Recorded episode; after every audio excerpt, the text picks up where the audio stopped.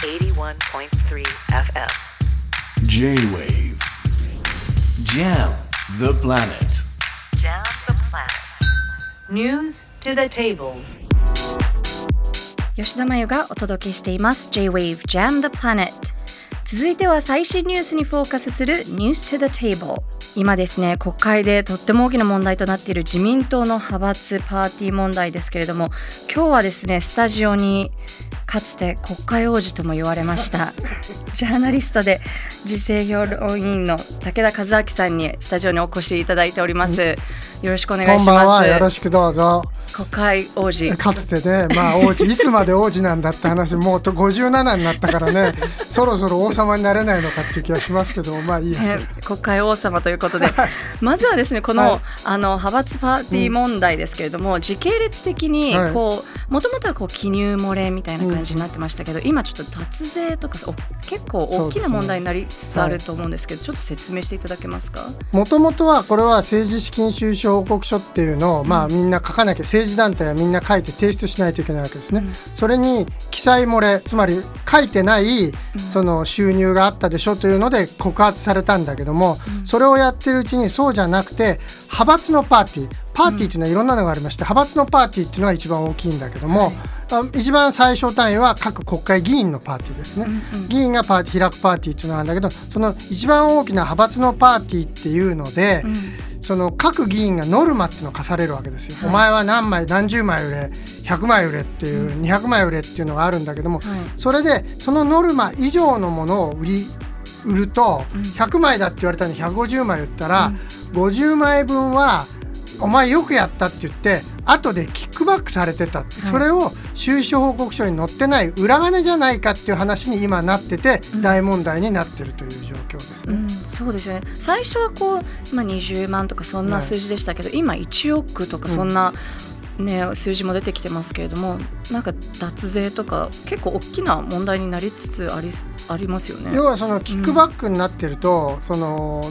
それが収入で書かれてないと一体そのお金はどこから来たんだって話になりますから、そこはもう、ね、あの政治資金規正法っていう法律は、よくあの記載漏れで修正しましたって政治家が謝ったりするんだけど、あれがもうすでに本当は違法行為なんですよ。法律違反なわけ、なのにみんなあの記者会見で謝るとそれで終わりになってるわけですね。だからそれ自体が本当はおかしいわけ。いやそれは確かにその1万円2万円を間違えたっていうんだったらこれはあり得ることだけどそれがこうやってその何百万何千万仮にその数その数年単位で1億単位になったらこれはもうおかしいですよねという話に今なってるわけですよね。あの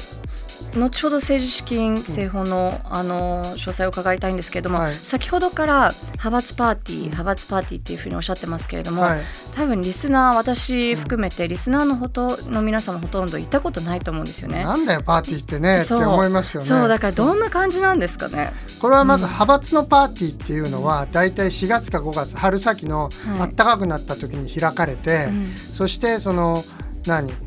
1枚2万円でパーティー券っていうのを売るんですよ、はい。パー券パー券っていうんだけど、はい。はい。その2万円でパーティー券をわーっと売ってあの大きな派閥になると数千枚単位で。うん。数千枚。例えば、えっと4,000枚売ったら1枚2万円だからそれだけで収入8,000万円でしょ、それで今度そのある日にちにホテル大体ホテルですよ、うん。ホテルの大大きなパーティー会場にその人たちをみんな来てくださいって集めて、そしてまあ大概の場合は初めに勉強会みたいので、はいはい。偉い人が専門家がしゃべる、ん。みんなが知ってるジャーナリストって言われる人がしゃべることもあります。はいはいはい。でそこの人たちが喋ってお説を聞いてから、その後その立食のパーティーになってそこでまあ政治家と名刺交換したりなんかするっていうのがパーティーなんですよね。はい。ところが飯食うのなんて目的じゃないから、大した飯なんかないわけえだってせっかくホテルだし2万円も払払ったってるのに、ね、でしょ、だけど、うん。あとね大体ね行ってね食べる人はあんまりこうなんか品が悪いって思われるわけ。え？だからあんま食べる人いないんで。私行きたい、ね、そう行きたいんだけど 行ったらほら元取らなきゃいけないでしょ、ねだけど食べる人いないから、なんかまあそのかつて唐揚げとかチャーハンをわざと出すって言ったけどあそれはお腹がちょっとでも膨れるように出すんだけど、それさえもね派閥のパーティーなんか大体大体余ってますよ、うん。その2万円で。はい、そのあの要はネットワーキングみたいな感じですよね。かんまあ、ネットワーキングかつ、まあ、資金を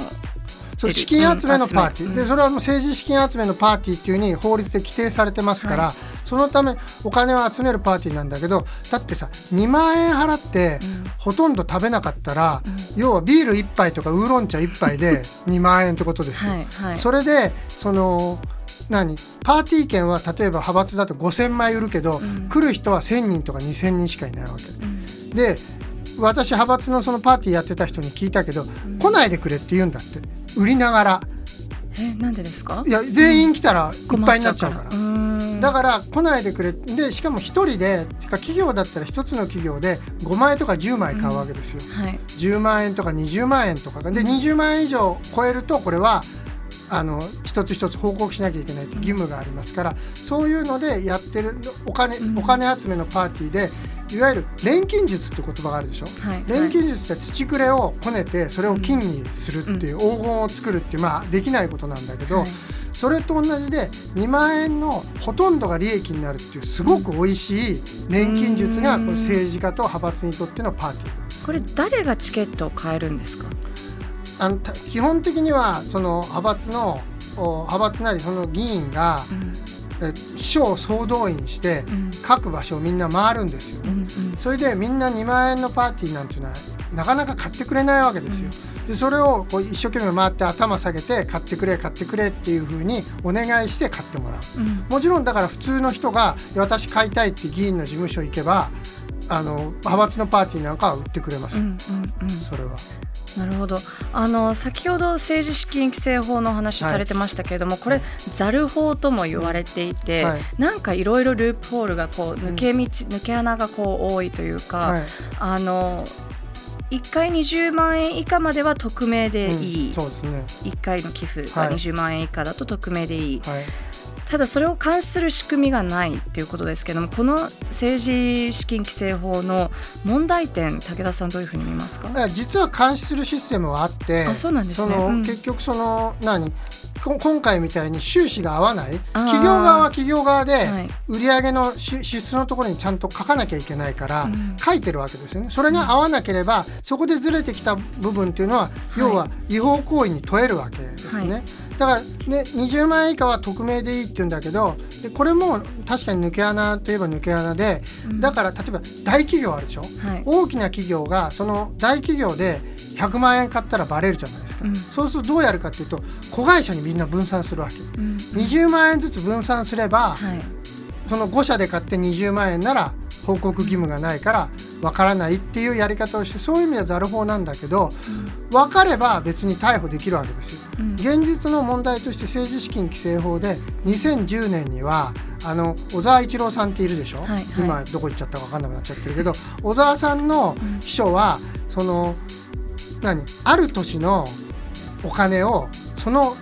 12月じゃなくて翌年の1月に時期をずらして記載したと報告したっていうことでこれは悪質だって言って秘書がみんな逮捕されたわけ。うんうん。っていうことは今回だってやろうと思えばみんな逮捕できるわけですよ。検察どういうふうに動く動きそうですか？なので検察がそういう形で動いて偉い人からどうやどこまで逮捕するかうん。事務総長とかつまり派閥の幹部っていうのはみんなこれ知ってますから、こんなの常識だから僕でも知ってるわけだから、僕でも知ってたけどあこれ確かに私もこんな儲かる方法あるなとは思ってたけどそれが違法になってるというところまでは取材してなかったからで分かんないだけでやってることはすごく簡単なみんながやってることだから、だから検察がどこまで偉いやつから逮捕を事務総長あるいは事務総長派閥の幹部の経験者を逮捕するかっていうのは一番の焦点で、ここまで広がるとやっぱり臨時国会が終わる臨時国会は来週再来週13日に終わりますから、はいはい終わった後か、